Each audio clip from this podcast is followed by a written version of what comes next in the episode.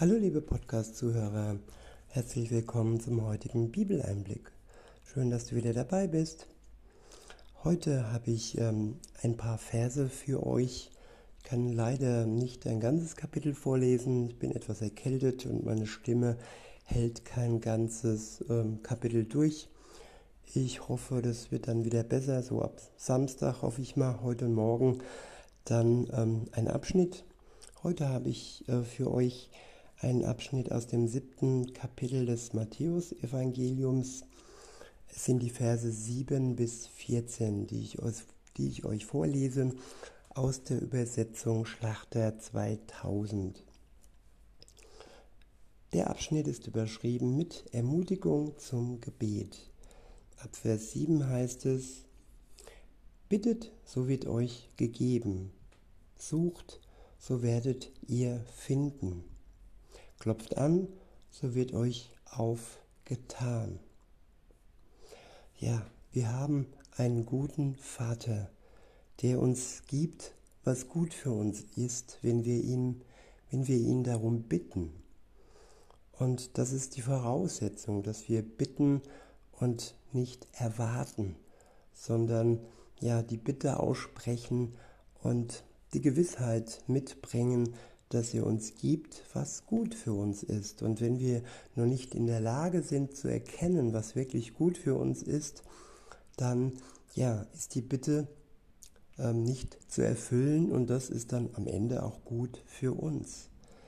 Was er auf jeden Fall uns erfüllen wird, das ist uns zu vergeben.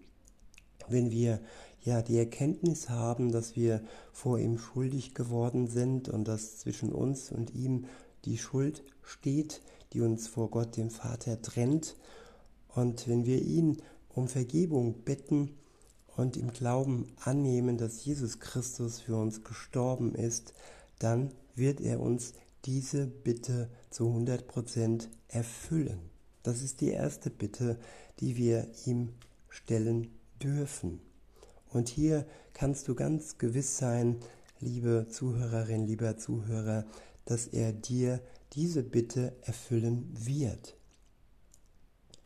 Ich wiederhole und fahre fort. Bittet, so wird euch gegeben. Sucht, so werdet ihr finden. Klopft an, so wird euch aufgetan. Ja, Gottes Türen stehen offen für uns. Und Jesus ist sozusagen der Türsteher, der uns hindurch lässt durch die Tür, wenn wir anklopfen. Durch den Glauben an ihn und durch die Vergebung und die Erlösung durch ihn haben wir Zutritt zum Allerheiligsten Gottes. Wir können in die Nähe des Vaters treten und frei das Vater unser beten. In Vers 8 heißt es, denn jeder, der bittet, empfängt.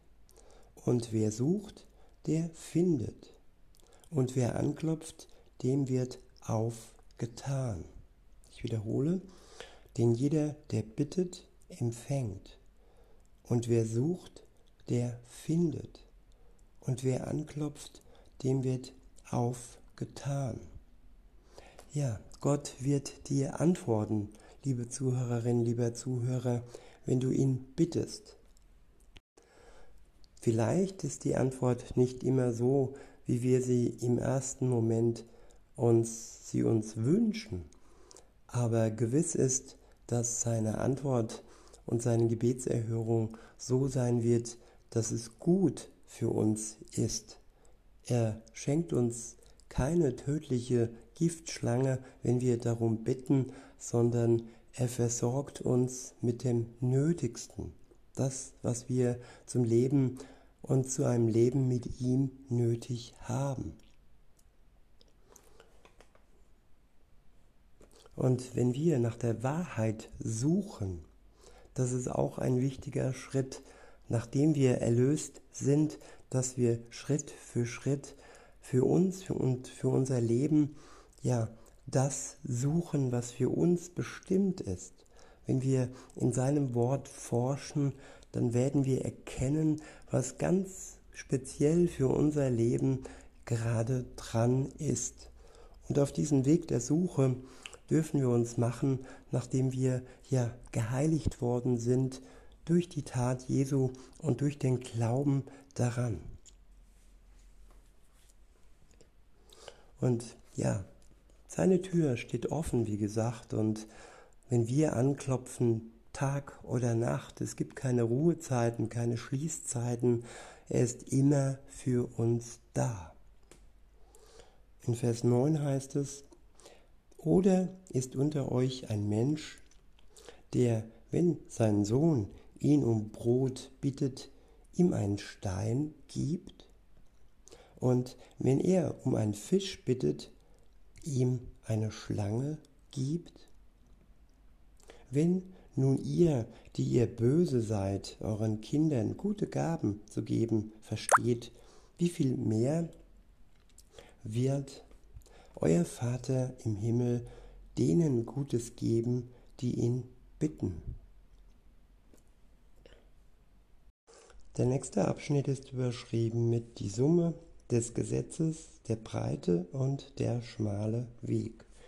Ab Vers 12 heißt es, alles nun, was ihr wollt, dass die Leute euch tun, was die Leute euch tun sollen, das tut auch ihr ihnen ebenso. Denn dies ist das Gesetz und die Propheten. Ich wiederhole, alles nun, was ihr wollt, dass die Leute euch tun sollen, das tut auch ihr ihnen ebenso.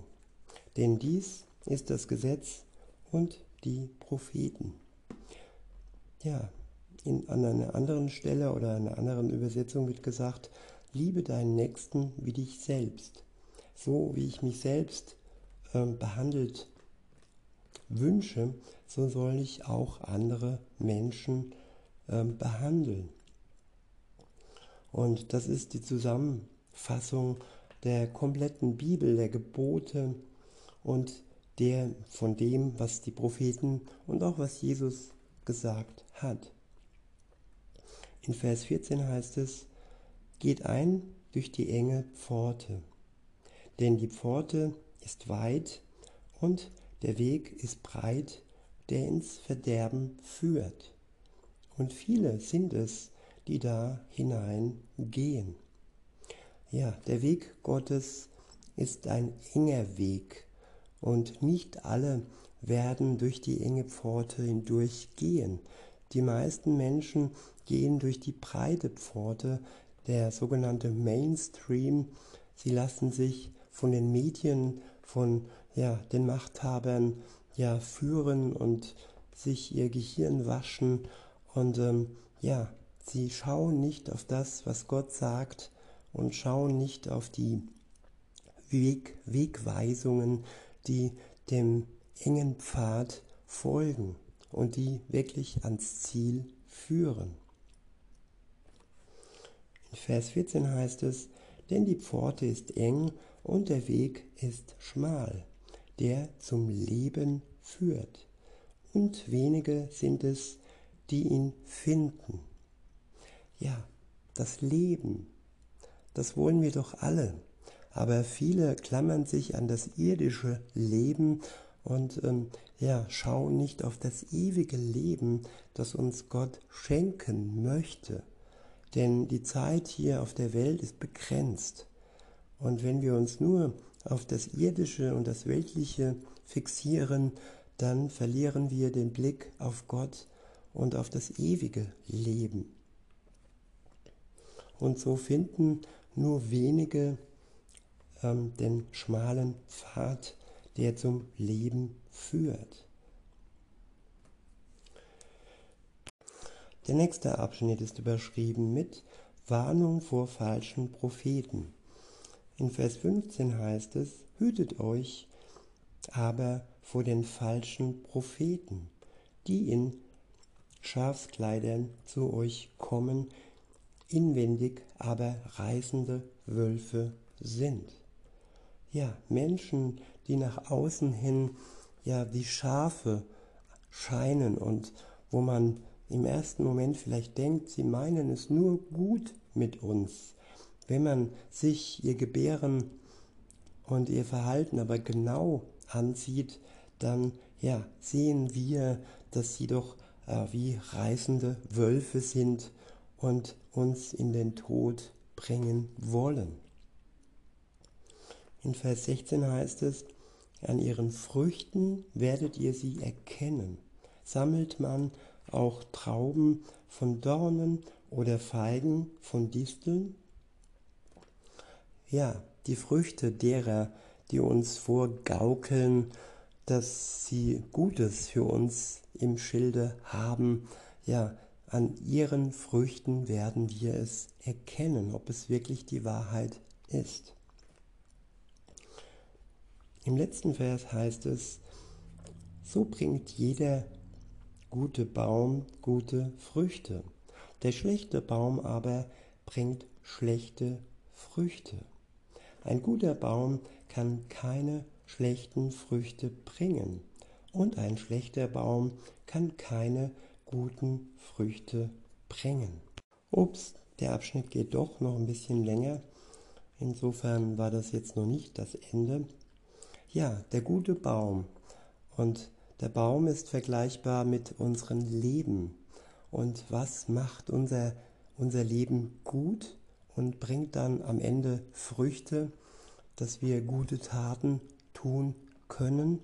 Das sind nicht wir selbst, das ist nicht unser weltliches Wissen. Nein, es ist alleine Gott, der uns heiligt, der uns gut macht und der uns durch den Geist Gottes befähigt, gute Früchte in unserem Leben für uns, für Gott und für andere zu bringen. In Vers 19 heißt es, jeder Baum, der keine guten Früchte bringt, wird abgehauen und ins Feuer geworfen. Ja, das steht jedem bevor, der sich in seinem irdischen Leben nicht Gott anschließt, der nicht sein Angebot der Vergebung in Anspruch nimmt, sich von ihm, von seiner Schuld erlösen lässt und dann durch den Glauben, durch den Geist gute Früchte bringen kann. Wer dies Angebot ablehnt, der wird am Ende ja ins Feuer geworfen werden. Denn Gott kann nicht mit unserer Schuld klarkommen. Das ist der Grund, warum Jesus Christus hier in die Welt gekommen ist, um das Problem mit der Schuld für uns zu lösen. In Vers 20 heißt es, darum werdet ihr sie an ihren Früchten erkennen. Nicht jeder, der zu mir sagt, Herr, Herr, wird in das Reich der Himmel eingehen, sondern wer den Willen meines Vaters im Himmel tut.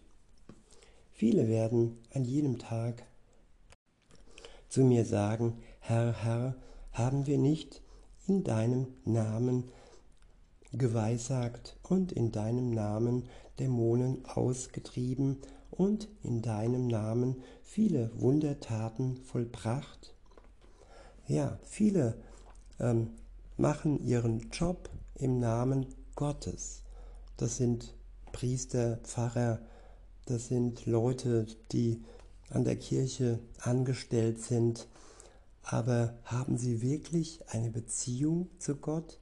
Eine persönliche Beziehung? Sind sie wirklich von Jesus Christus freigesprochen von ihrer Schuld? Und ja, beten sie und haben sie wirklich eine enge Bindung zu ihm? Das ist hier die Frage. In Vers 23 heißt es, und dann werde ich ihnen bezeugen, ich habe euch nie gekannt weicht von mir, ihr Gesetzlosen. Ja, Gott kennenlernen, das ist das Ziel eines jeden Menschen.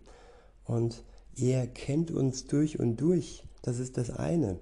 Aber ein wirkliches Kennenlernen entsteht nur dann von unserer Seite, wenn wir uns ihm zuwenden und wenn wir alles, was zwischen uns und Gott steht, durch Jesus Christus beiseite räumen lassen. In diesem Sinne, liebe Zuhörer, wünsche ich euch noch einen schönen Tag und sage bis denne.